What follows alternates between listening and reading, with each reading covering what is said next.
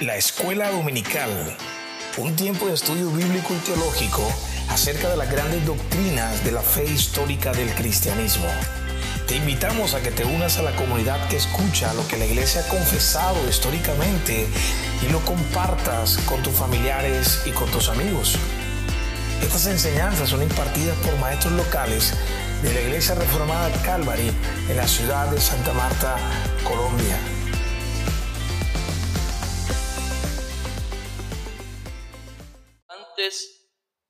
Comenzar a hablar sobre el capítulo primero de la confesión de Westminster, es necesario recordar que es una confesión de fe. Y entonces decimos que una, una confesión de fe es una declaración de las creencias compartidas de una comunidad religiosa que resume los principios doctrinales y es autoritativa para el individuo o el grupo.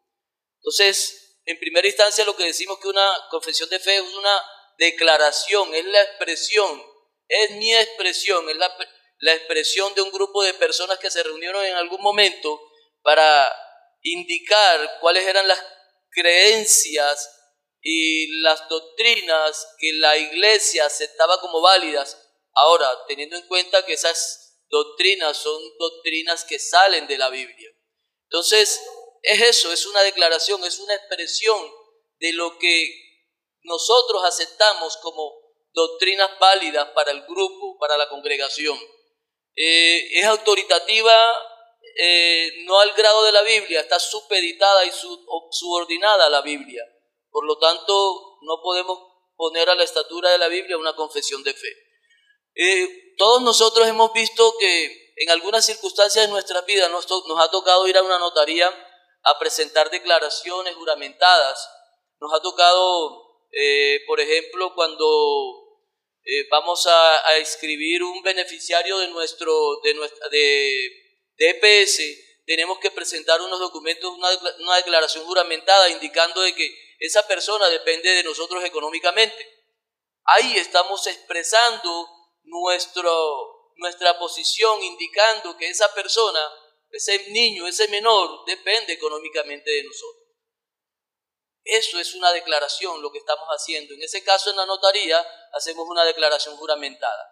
En Westminster, la confesión de Westminster eh, se reunió por orden del Parlamento inglés entre 1643 y 1647 y reunió a un grupo de eruditos, teólogos, pastores de la iglesia inglesa y de la iglesia escocesa.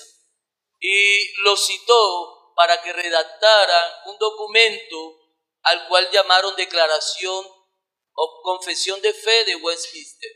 Esa confesión de fe lo que está diciendo es, estas son las bases doctrinales sobre las cuales se va a mover la iglesia eh, inglesa a partir de este momento. Y, y, entonces decimos que la confesión de Westminster, al igual que, la, que una confesión de fe o una confesión normal, es la declaración, es la expresión de ese grupo de personas que fueron más de 100 personas que se reunieron, eruditos, ilustres, sacerdotes, eh, teólogos para indicarle el fundamento doctrinal sobre el cual se iba a tejer toda eh, la creencia eh, teológica de ese grupo o de la iglesia inglesa. Entonces, la confesión de fe no es más que un resumen teológico, incluso apologético, eh, del credo cristiano protestante, que se iba a aplicar en la iglesia anglicana. Ahora, ¿Por qué es importante una confesión de fe? ¿Por qué se realiza una confesión de fe? ¿Y por qué se motivó la institución de una confesión de fe para la iglesia anglicana? Porque estaban sucediendo muchas cosas. Una de las primeras cosas que estaban sucediendo es que no existía una, una unidad doctrinal en la iglesia anglicana. Recuerden que la iglesia, la iglesia anglicana fue una de las cuatro grandes ramas que se que se iniciaron a partir de la reforma protestante. Y entonces la iglesia cristiana estaba perdiendo el rumbo, la iglesia, anglicana, perdón, estaba perdiendo el rumbo y, estaban tomando en esencia parte de las doctrinas católicas y las estaban asumiendo nuevamente. O sea, lo que Lutero y los protestantes en 1517, a partir de 1517, habían comenzado para erradicar todas esas tradiciones que no aportaban al, cristianismo, la iglesia anglicana en el siglo XVII las estaba volviendo a traer. Entonces, por eso el Parlamento inglés y un grupo de personas, especialmente un grupo llamado los puritanos, se dieron cuenta que era necesario depurar la iglesia y para ello necesitaban depurar eh, eh, el fundamento doctrinal. Y entonces no existía unidad y no existía unidad en el tipo doctrinal, no, unidad de eh, que en la iglesia tenemos un grupo acá hoy que no se une con el otro, no es esa clase de división. Eh, eh, la, unidad que carecía, de la que carecía la iglesia anglicana, era de la unidad doctrinal. Como tal estaban trayendo falsas doctrinas o doctrinas que no eran, eh, que no se conformaban a la realidad bíblica. Entonces, ¿por qué? Primero, no existía unidad doctrinal. Segundo, existía una división al interior de la iglesia y como les digo, no se refiere a ese tipo de división que muchas veces vemos en algunas iglesias que algunos hermanos no se llevan bien con otros, sino la división se daba por causa de esa desunión doctrinal, por causa de esa incapacidad de establecer un rumbo fijo eh, doctrinal. Entonces no existía unidad y por ello existía una gran división al interior de la iglesia. Como, causa, como consecuencia de las anteriores, se presentaban, o sea, se introducían falsas doctrinas y herejías en el medio de la iglesia anglicana. Y entonces comenzaban a enseñarse cosas que nada tenían que ver con la realidad bíblica. Como consecuencia de eso, de la, de la falta de unidad doctrinal, de la división, de la introducción de, faltas, de falsas doctrinas, cada pastor, cada sacerdote, cada líder de la iglesia eh, tomaba sus propias decisiones y se encaminaba en el rumbo que él consideraba conveniente. Se presentaba anarquía, un caos, un desorden que no eh, realmente no representaba los ideales del cristianismo. Además de eso, algunos de esos líderes se empoderaban a tal punto de querer convertirse en una especie de reyes y gobiernos autoritarios, autocráticos. Entonces, esta es una de las principales razones por las cuales eh, los puritanos desean eh, eh,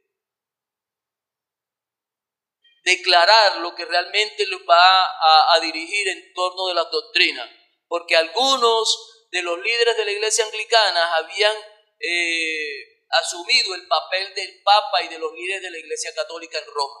Entonces eso, los puritanos, los congregacionalistas y otras eh, corrientes que se habían desprendido de la Iglesia Anglicana querían separarse de eso.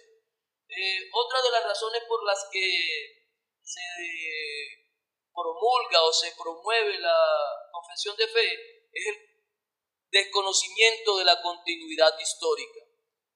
Eh, en el siglo XVII, casi 140 años después de iniciada la reforma, ya los anglicanos y gran parte del cristianismo habían perdido las nociones, las raíces, desconocían las raíces que los habían llevado hasta ahí.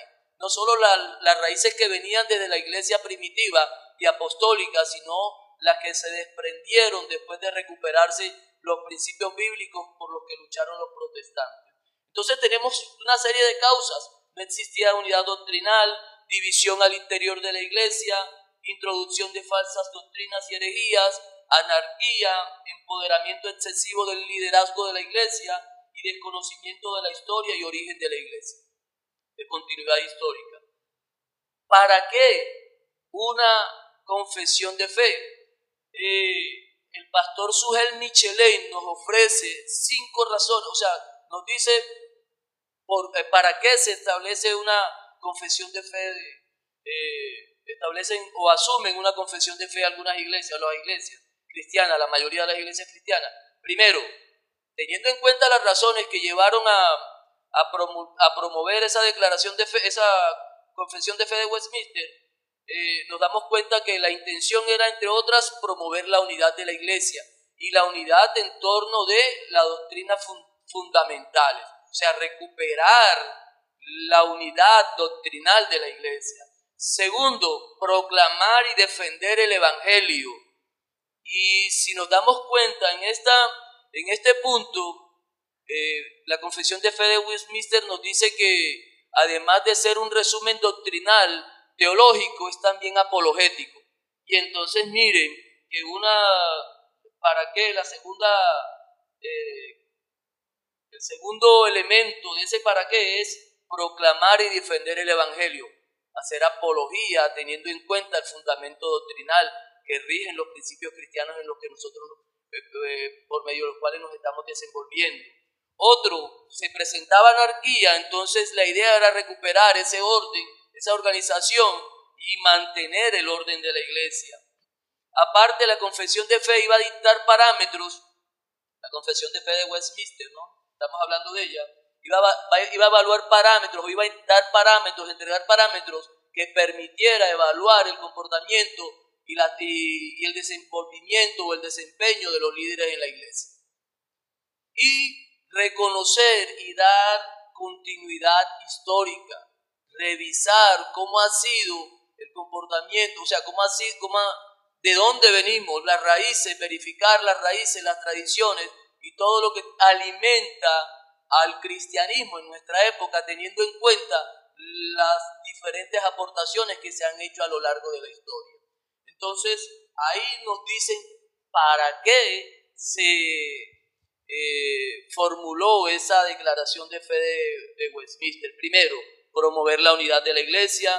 Segundo, proclamar y defender el Evangelio, mantener el orden, evaluar a pastores y líderes de la iglesia para que no se empoderen y dar continuidad histórica. Eh, el pastor Sugel Michelin, eh, citando a Douglas Macmillan, dice que la unidad de la iglesia comienza con un compromiso de corazón a la verdad revelada de Cristo. Entonces, eh, cuando hablamos de unidad, lo que nos estamos refiriendo es que tengamos un mismo pensamiento eh, en torno a de la doctrina enseñada por el Señor Jesucristo. Entonces, esa unidad comienza con el compromiso que yo asumo de defender y de promulgar la verdad que Cristo enseñó.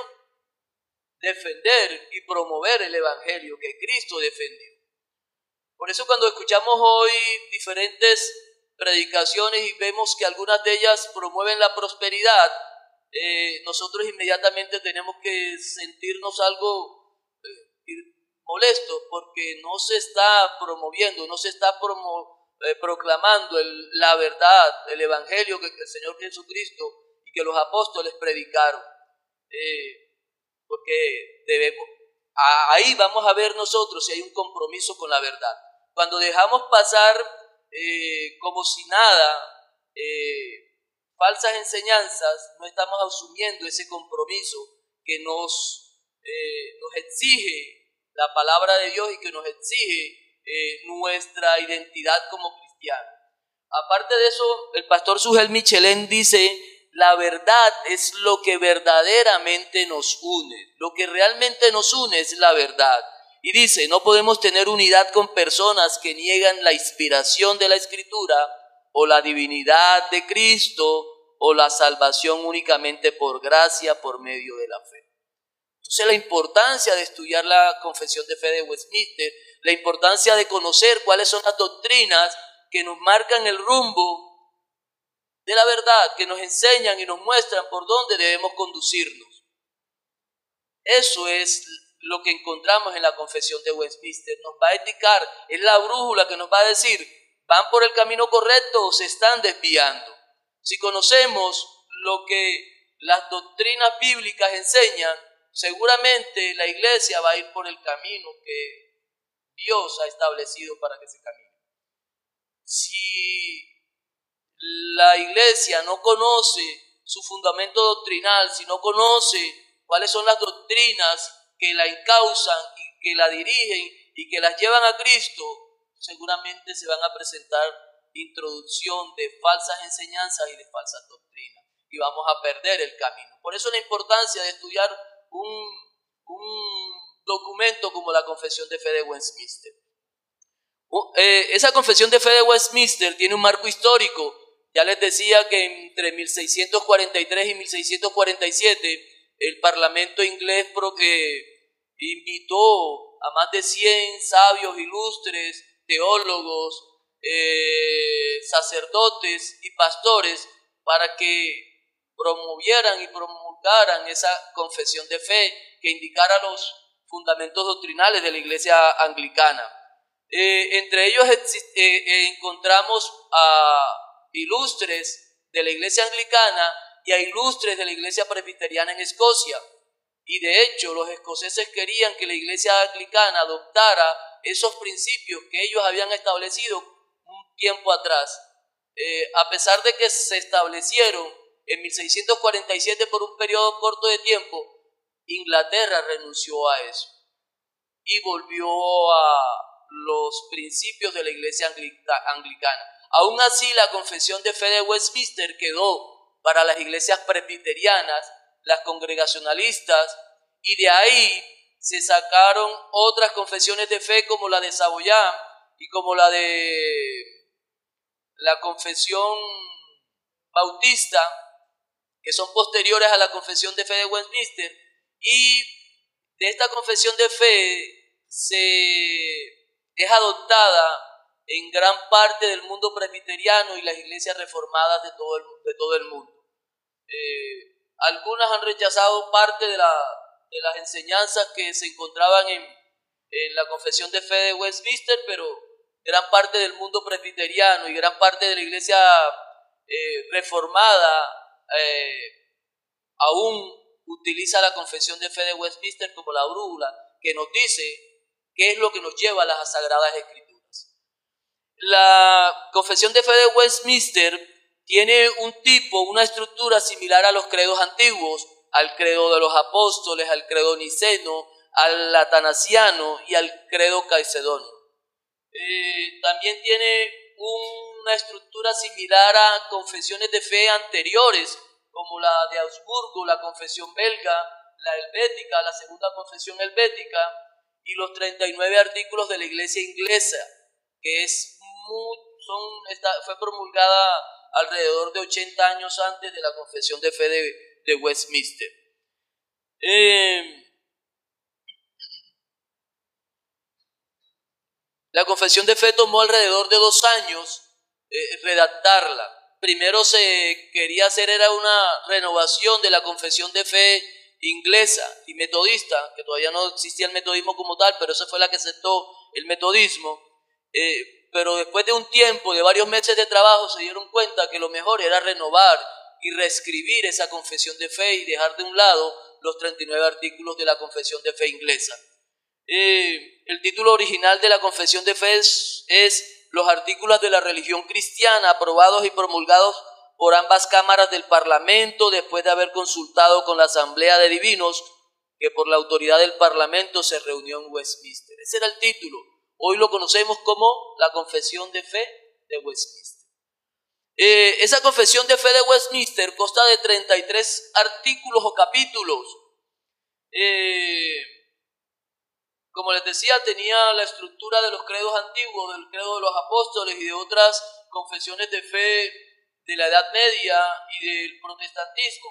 Eh, la confesión de fe tiene temas agrupados en tres grandes categorías la creación y la caída del hombre, la obra redentora y la aplicación de la redención por el Espíritu. Lo mismo que, encontramos en la Biblia, pero aquí tenemos el resumen de esas doctrinas bíblicas o de esa teología, teología bíblica, la encontramos en la confesión de fe. Primero, está agrupada en los grandes tres temas, la creación y la caída del hombre, la obra redentora de Cristo y la aplicación de la redención por el Espíritu teniendo como elemento fundamental la teología del pacto reformado. Además de la confesión de fe de Westminster, esa asamblea de Westminster eh, formuló otros documentos, la confesión de fe de Westminster, el credo mayor, el credo menor, el directorio para la adoración pública de Dios, que es un, eh, es un documento de tipo litúrgico y la forma del gobierno eclesiástico es presbiterial. Entonces tenemos, además de la confesión, el, catecismo mayor, que tiene 189 preguntas, el catecismo menor, que tiene 107, el directorio para la adoración pública de Dios y la forma del gobierno eclesiástico presbiterial. La iglesia presbiteriana dice que la forma de gobierno eclesiástica presbiterial es la forma de gobierno más bíblica que existe. Y es, una, es la forma que han asumido la mayoría de las iglesias de ese tipo en el mundo. Ahora, relacionado con lo que nos compete hoy, con el capítulo 1 de esa confesión de fe de Westminster, las Sagradas Escrituras, eh, vamos a mirar hoy o a revisar eh, qué enseña el capítulo 1, capítulo 2, capítulo 3, capítulo 4 y capítulo 5. No se asusten cuando escuchen capítulo, eso es el nombre que se le ha dado a cada uno de esos artículos. Y entonces el primer artículo, voy a leérselo porque no lo pude compartir, dice lo siguiente, siempre es algo larguito, pero voy a tratar de, de resumirlo. Dice, aunque la luz de la naturaleza y las obras de creación y de providencia manifiestan la bondad, sabiduría y poder de Dios, de tal manera que los hombres quedan sin excusa, sin embargo no son suficientes para dar aquel conocimiento de Dios y de su voluntad que es necesario para la salvación. Por lo que le agradó a Dios en varios tiempos y de diversas maneras revelarse a sí mismo y declarar su voluntad a la iglesia. Y además, para conservar y propagar mejor la verdad y para el mayor consuelo y establecimiento de la iglesia contra la corrupción de la carne, malicia de, Satanás y del mundo. Le agradó dejar esa revelación por escrito, por todo lo cual las santas escrituras son muy necesarias y tanto más, tanto más cuanto que han cesado ya los modos anteriores por los cuales Dios reveló su voluntad a su iglesia. Ese es el primer artículo de la confesión de fe. Eh, primer capítulo es capítulo de, las Sagradas Escrituras y el primer artículo, primera sección que tenemos de ese, de ese primer capítulo es este que acabamos de leer. ¿Qué nos enseña eso? Si ustedes lo tienen ahí en este momento, si lo tienen en sus casas, lo vamos a encontrar por encima, nos vamos a dar cuenta de qué cosas está enseñando. Nos habla de la luz de la naturaleza y las obras de la creación, que manifiestan la bondad y sabiduría poder de Dios. Nos hablan, con eso nos está diciendo que Dios tiene dos maneras de revelarse a los hombres, una a través de la naturaleza que es la revelación general, y otra a través de las escrituras, Jesucristo mismo, y de su evangelio, que es la revelación especial. Eh, entonces nos está enseñando que en primera instancia Dios se revela de dos formas, una en la naturaleza y otra en las escrituras. La de la naturaleza se llama revelación general y la de las escrituras la conocemos como revelación especial que fue entregada a un pueblo específico en la historia antigua. Aparte de eso nos dice ese primer, ese primer artículo que aunque la luz de la naturaleza nos muestra y nos enseña que somos pecadores y que hemos actuado incorrectamente delante de Dios, no es suficiente para que alcancemos la salvación. Y aquí retomo nuevamente las palabras del pastor cuando decía, Gloríese cuando citaba a Jeremías en el capítulo 9 y el pastor nos decía, gloríense en conocerme y entenderme. Aunque la naturaleza nos está llamando y nos está mostrando que somos culpables de pecado ante Dios, la naturaleza no puede eh, enseñarnos a encontrar los medios de salvación. Las escrituras sí. Entonces, no tenemos excusa. La naturaleza todos los días nos está acusando de nuestro pecado. Aún así no vamos a encontrar salvación y el camino por medio de la naturaleza, aunque, aunque sabemos que somos culpables, solamente ese camino a la salvación lo encontramos por la revelación especial en sus sagradas escrituras. Entonces, como no es suficiente para capacitar al hombre para alcanzar la salvación, por esto quiso Dios en varios tiempos revelarse a sí mismo a una parte escogida de la raza. Y entonces se reveló de manera especial, en primera instancia, a Abraham, a Isaac, Jacob y a los anteriores, digamos, a, y al pueblo escogido de Dios en un tiempo, posteriormente a la iglesia, y eh, se reveló por medio de su Hijo principalmente. Entonces, la naturaleza, aunque nos acusa y nos deja sin excusa de nuestro pecado, no nos puede enseñar el camino a la salvación. Eso lo encontramos eh, únicamente en las Sagradas Escrituras. De hecho, el Señor Jesús dice algo como esto, ustedes eh, examinan las, las escrituras a fondo y ellas son las que dan testimonio de mí. Sea, diciendo, ustedes conocen las escrituras, conocen la revelación especial de Dios, aún así no me conocen, aún así no conocen el camino de la salvación. Y si el pueblo judío que conocía las escrituras y conocía todo lo relacionado con Dios, no conocía el medio para acercarse a la salvación, mucho menos todas aquellas naciones que no conocen o que no se acercan a las sagradas escrituras para conocer la revelación de Dios. Entonces, aunque la naturaleza nos deja sin excusa, no nos puede llevar a, conocer la salvación, sino únicamente por Cristo y la revelación especial, la revelación dada a través de las santas escrituras. Por eso, eh, habiendo sido confiada esa revelación a un pueblo y posteriormente a la iglesia, eh, las escrituras son necesarias para el conocimiento verdadero y salvífico de Dios. Las escrituras nos acercan y en las escrituras encontramos vida eterna. El Evangelio, solo el Evangelio puede revelar los medios para remover la enemistad de Dios y convertir nuevamente al hombre en un súbdito voluntario de la voluntad del Creador. Ayer en una charla que tuve con mi hermano Felipe, comentando de cosas de, de, mi pasado y de mi testimonio, le decía que yo no me podía excusar en que el medio eh, me hizo malo, o que mis padres, o que mis hermanos, yo era inexcusable, y, que el verdadero culpable de mi maldad era yo y que mis pecados recaían sobre mí, que no podía culpar a nadie. Eh, muchas veces, eh, sí, el mundo nos está apartando de, las cosas de Dios y eso es cierto, los medios y todas esas cosas, pero el único culpable, el verdadero culpable de, su caída es cada hombre. O sea, nosotros no nos acercamos a Dios porque eh, no nos interesa acercarnos a Dios.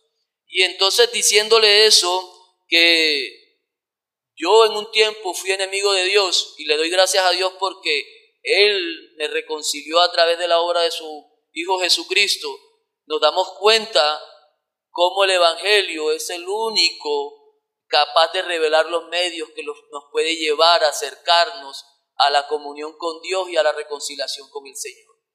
Las Sagradas Escrituras nos enseñan, hoy no tenemos la presencia de, del Señor Jesús, de los profetas con el poder del Espíritu Santo que hacían maravillosas obras, hoy no los tenemos, pero tenemos la revelación en las Escrituras.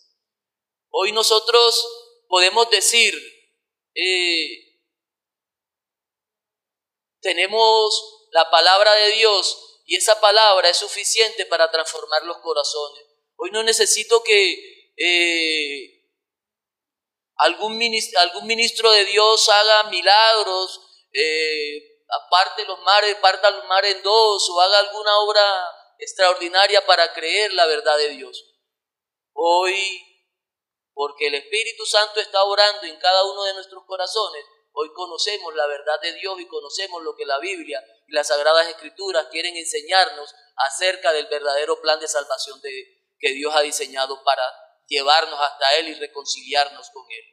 Entonces, en el primer capítulo, hago un resumen muy rapidito de lo que nos enseña. Primero, nos enseña que Dios se revela de dos maneras, de forma eh, general, de revelación general y revelación especial, que la luz de la naturaleza es suficiente para acusarnos y decirnos que somos pecadores y que afrentamos a Dios.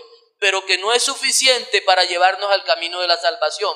Por eso Dios tuvo la misericordia de dejar las sagradas escrituras en forma escrita para que nosotros conociéramos y entendiéramos cuál era su intención al diseñar un plan de salvación de ese tipo. Eh, Dios, Dios enseñó y entregó esa revelación escrita para que la comprendiéramos y nos pudiéramos acercar a Él y alcanzar la salvación. Eh, las escrituras son necesarias para el conocimiento verdadero y salvífico que Dios, ha guardado para nosotros. Y solo el Evangelio, el Evangelio puede remover los medios, eh, puede revelar los medios para remover la enemistad con Dios. Por eso la importancia de que el Evangelio sea proclamado hasta el final de la tierra. El artículo 2 eso en cuanto al artículo 1. El artículo 2 dice lo siguiente, bajo el título de Santas Escrituras o la palabra de Dios escrita, se contienen todos los libros del Antiguo y Nuevo Testamento, todos los cuales fueron dados por inspiración de Dios para que sean la regla de fe y de vida. Miren esto importante, los libros del Antiguo y Nuevo Testamento fueron dados por Dios para que sean la regla de fe y de vida. ¿Qué nos enseña ese segundo artículo? nos enseña lo siguiente, las santas escrituras están comprendidas en dos grandes áreas o en dos grandes temas, Antiguo y Nuevo Testamento. Eh, conocemos que los libros del Antiguo Testamento está dividido en el Pentateuco, en libros históricos, en los libros de sabiduría o poéticos para otros, en los profetas. Esas son algunas de las divisiones que conocen que conocemos normalmente. Hay otros que le dan otros nombres, pero normalmente el Antiguo Testamento está eh, dividido en el Pentateuco, los libros históricos, los libros de sabiduría y los, profetas. Eh, el Nuevo Testamento también tiene una división similar. Tenemos a los evangelios, que son eh, Marco, Mateo, Marcos, Lucas y Juan. Tenemos un libro histórico que es el libro de Hechos, tenemos las epístolas paulinas y las epístolas universales. Entonces, el Antiguo Testamento también está dividido en cuatro grandes fragmentos. El Nuevo Testamento en cuatro grandes fragmentos. El Evangelio, libro histórico de Hechos, las epístolas eh, paulinas, las epístolas universales, que son las de eh, Pedro, Juan, Judas, Santiago y Hebreos, y tenemos la revelación en el libro de Apocalipsis. Entonces, las Santas Escrituras comprenden el Antiguo y el Nuevo Testamento. Algunas iglesias cristianas en la actualidad indican que las Sagradas Escrituras hoy son únicamente el Nuevo Testamento. Y no es cierto. Las Sagradas Escrituras la conforman tanto el Antiguo como el Nuevo Testamento. No podemos desechar Antiguo la enseñanza del Antiguo Testamento, porque es ahí en la que de esa enseñanza del Antiguo Testamento se basó Jesús para enseñar y proclamar el Evangelio. Y de ahí partieron los apóstoles. Pablo recordó las doctrinas que se encontraban en el Antiguo Testamento para dar a conocer a Cristo a la iglesia. Entonces no es el Nuevo Testamento únicamente como tal las sagradas escrituras están conformadas por el Antiguo y el Nuevo Testamento. En esas dos grandes divisiones está completo el canon bíblico. El canon de la escritura está completo en esas dos grandes divisiones. Todos los libros canónicos son inspirados y por esto son regla infalible y autoritativa de fe y de conducta. La Biblia las escrituras son una regla de fe autoritativa, infalible, tenemos que decir que la Biblia no falla, que es inerrante además. El artículo 3 nos dice lo siguiente, los libros comúnmente titulados apócrifos, por no ser de inspiración divina, no deben formar parte del canon de las Santas Escrituras y por lo tanto no son de autoridad para la iglesia de Dios, ni deben aceptarse ni usarse, sino de la misma manera que otros escritos humanos. Lo que me está diciendo ahí es que los libros apócrifos no tienen la autoridad de la Biblia, no son inspirados por Dios y es como cualquier otro libro eh, de naturaleza o inspiración humana, no de inspiración divina. ¿Qué nos enseña? Que los libros apócrifos especialmente no hacen parte del canon bíblico. Primero porque no son inspirados por Dios. Eh, ¿Por qué otras razones no hacen parte del canon bíblico? Eh, porque no fueron, o sea, Cristo y los apóstoles nunca mencionan a un libro apócrifo, un escrito apócrifo. En las escrituras no encontramos al Señor Jesús o a los apóstoles haciendo alusión a alguno de los libros eh, apócrifos, como Barut, como los Macabeos eh, y otros libros más. Tampoco eh, se encuentran en las listas que diseñaron los padres de la iglesia como libros canónicos. Y en algunos casos esos libros apócrifos invitan a prácticas inusuales e inmorales. Las enseñanzas que se encuentran en la Biblia tienen que haber sido inspiradas. Las narraciones que se dan en, Génesis y que se dan eh, en Apocalipsis a finalizar capítulo 21 y 22 son cosas que únicamente Dios podía saber. Entonces, esa es eh, parte de la enseñanza que nos deja ese capítulo 4. Capítulo 5 nos dice lo siguiente, el testimonio de la iglesia puede movernos e inducirnos a tener para las santas escrituras una estimación alta y reverencial, a la vez que el carácter celestial del contenido de la Biblia, la eficacia de su doctrina, la majestad de su estilo, el consenso de todas sus partes, el fin que se dar en todo el libro, el descubrimiento que hace el único modo por el cual puede alcanzar la salvación el hombre, la multitud incomparable de otras de sus excelencias y su entera perfección, son todos argumentos por los cuales la Biblia demuestra abundantemente que es la palabra de Dios. Sin embargo, nuestra persuasión y completa seguridad de que su verdad es infalible y su autoridad divina proviene de la obra del Espíritu Santo quien da testimonio a nuestro corazón con la palabra divina y por medio de ella. Todo lo que hemos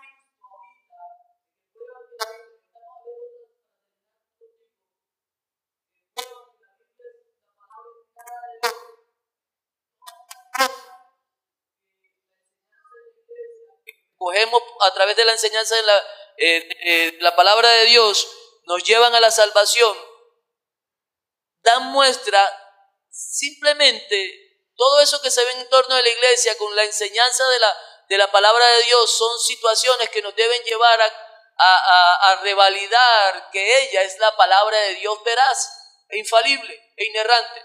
Aún así, artículo 5 de la Confesión de Fe de Westminster nos dice que la mayor evidencia nos la da el propio Espíritu Santo. Hermanos, cuando nosotros estamos diciendo que Cristo es el Señor, que somos salvos por la fe en Cristo de alguien que murió por nosotros y que las santas escrituras contienen los medios que nos llevan a la salvación, no estamos hablando por, nuestro, por nuestra propia cuenta. Es el Espíritu Santo hablando a través de nosotros. El Espíritu Santo nos está inspirando para reconocer que Cristo es nuestro Salvador y que las santas escrituras son la palabra viva del Señor y es la verdad. Entonces, aquí nos está diciendo al final, sin embargo, nuestra persuasión y autoridad y, completa seguridad de que su verdad es infalible y su autoridad divina proviene de la obra del Espíritu Santo que da testimonio a nuestro corazón con la palabra divina y por medio de, por medio de ella.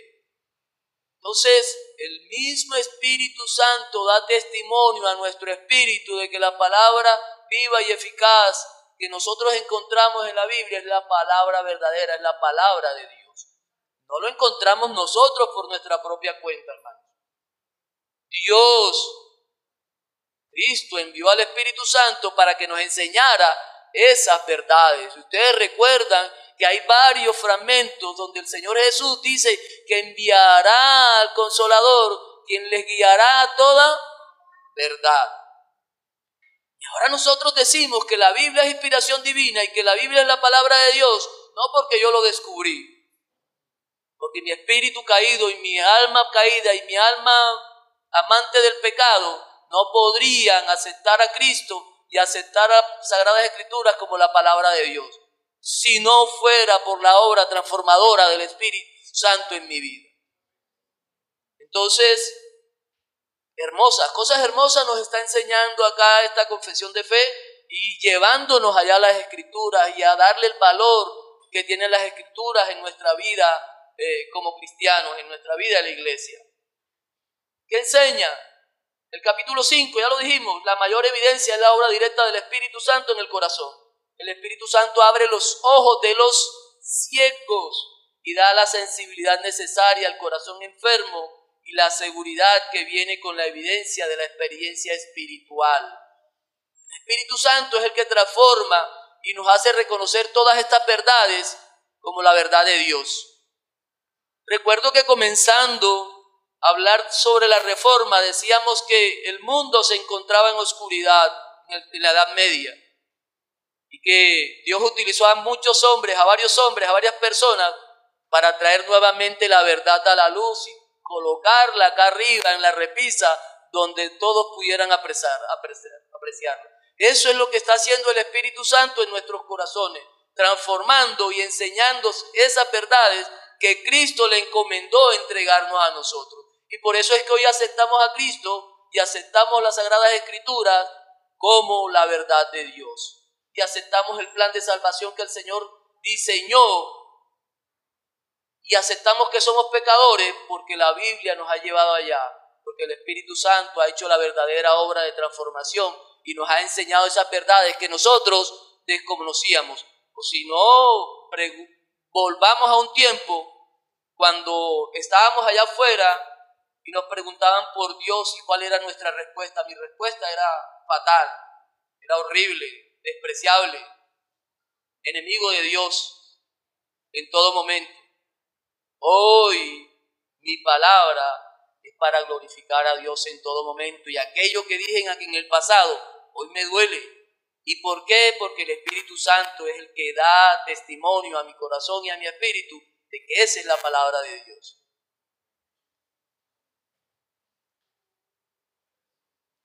Algo importante, hermano, que se estaba pasando por alto, y vamos a terminar ya en un par de minutos. ¿Cómo comprobar la autenticidad de las escrituras? La Confesión de Fe de Westminster de G.I. Williamson nos dice que se puede comprobar la autenticidad de las escrituras a través de dos formas, evidencias internas y evidencias externas. Entre las evidencias internas encontramos, uno, Cristo citó frecuentemente el Antiguo Testamento y las escrituras judías como palabra de Dios. Cristo citó la ley, los profetas y las escrituras. Entonces Cristo es la máxima autoridad y él, si la citó el Señor Jesús como, como palabra de Dios, mucho más nosotros. Segundo, los apóstoles también citan el Antiguo Testamento como palabra de Dios. Tercero, el Señor reprendió a los judíos por desobedientes, pero no por falsificadores de la verdad o falsificadores de la palabra. O sea, él, los, él les dijo, ustedes no están obedeciendo la palabra, pero nunca les dijo, ustedes están falsificando la palabra. Ustedes no añadieron a las escrituras, ustedes borraron. Y si nosotros nos vamos a las escrituras, vemos que la vida de las personas que están en ese libro son las vidas como de nosotros, no como la vida que narran las historias de algunos reyes que únicamente muestran las cosas buenas que hicieron. Pero si encontramos aquí en la Biblia, vamos a encontrar los errores de Abraham, los errores de Noé, los errores de Jacob, de Isaac y todos, de todos los que estuvieron ahí. Si no fuera de Dios y hubiese sido inspirado por el hombre, téngalo por seguro que no hubiésemos encontrado cosas tan complicadas como lo que hizo David con Betsabé y, y con Urias Tita. Eh, otra, otra evidencia interna, el Antiguo Testamento afirma ser la, la, palabra de Dios. El mismo Antiguo Testamento en, en, varias eh, citas lo dice. Segunda de Samuel 23, 12 dice eso. Los apóstoles, otra evidencia, tratan constantemente sus escritos como palabra de Dios. Pedro, el apóstol Pedro, hablando de los escritos del apóstol Pablo, dice que algunos tuercen, las, eh, tuercen los escritos del apóstol Pablo de la misma forma como tuercen las otras escrituras. Eso es una evidencia de que es la palabra, que lo que está en el, en el Nuevo Testamento es palabra de Dios. Pedro está colocando los escritos del apóstol Pablo al mismo nivel de las escrituras hebreas antiguas. Anteriormente les dije que la Biblia tiene información que solo pudo haber venido de Dios, como el inicio, la creación y como cielos nuevos y tierra nueva.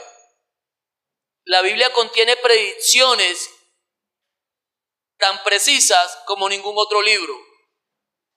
Ni muchos de los que acostumbrábamos a leer Nostradamus en, el, en nuestro pasado. Sí lo conocen, ¿verdad? Algunos han escuchado a Nostradamus. yo era uno de los que buscaba a Nostradamus. Pero si nosotros vamos y buscamos en la Biblia las profecías, se cumplen a cabalidad. Por ejemplo, todas las profecías que se dieron para el Señor Jesús se cumplieron en toda su extensión. La Biblia, última evidencia interna, enseña un plan de salvación y un sistema ético imposible de ser diseñado por el hombre. Los principios morales por los cuales nosotros nos movemos hoy en comunidad hubiesen sido realmente de acuerdo por nuestra naturaleza, hubiera sido imposible que nosotros mismos los diseñáramos. Hubiera sido imposible que nosotros diseñáramos un sistema ético y moral como el que existe, que conocemos o que algunas, y, si no comparemos eh, lo que hoy estamos considerando como bueno. Y la misma palabra nos dice que a lo bueno le dirán malo y a lo malo le dirán bueno. Entonces, si eso eh, es así, el hombre no estaba en capacidad de diseñar un sistema ético y moral de la categoría del que Dios diseñó para nosotros. Evidencias externas. Eh, el testimonio de todas las personas que han leído y han hecho comentarios acerca de la Biblia, las confirmaciones históricas, los elementos encontrados a través del estudio de la arqueología, la antropología y otras ciencias dan veracidad aunque la arqueología se ha utilizado más para desvirtuar lo que está en la Biblia, hoy nos damos cuenta que cada día aparecen más hallazgos arqueológicos que dan evidencia de lo que está escrito en la Biblia. Por ahí encontraron, por ahí leí hace unos días que encontraron eh, eh, la fuente de, de. Creo que es la fuente de Siloé donde Dios sana al ciego, eh, Jesús sana al ciego, que lo dio a, la encontraron hace unos días y el mundo decía que eso no existía y que lo que la Biblia decía era mentira. Eh, encontraron hallazgos arqueológicos de los hititas que decían que eso era una nación que nunca existió y para eso utilizaban para desacreditar la Biblia. Y ahí apareció y aparecen eh, piedras donde aparece el nombre de David, de Betsabé, de Salomón y de muchas cosas más que han intentado que han utilizado para desacreditar a la Biblia. ¿Qué otra cosa se puede utilizar como evidencia externa? El canon judaico ratificado por Cristo es el mismo que tenemos ahora. Los libros que Jesús cita son los libros que nosotros encontramos en las Sagradas Escrituras. Entonces no hay variación, no hay diferencia. Los escritores del Nuevo Testamento citan como escritura todos los libros que nosotros reconocemos hoy como Biblia. Eh, la Septuaginta, que es la primera traducción de la Biblia al, griego, incluía todos los libros que nosotros incluimos en las Sagradas Escrituras. Josefo, un historiador secular, habla de esos libros que hoy nosotros tenemos en las Sagradas Escrituras. El testimonio de los escritores cristianos primitivos, los judíos y cristianos, última evidencia, son muchas más, yo les traigo unas cuantas, unas pocas. Los judíos y cristianos, aún siendo bandos rivales, los dos mantenían los mismos libros y los aceptaban la gloria para el Señor. Dios los bendiga.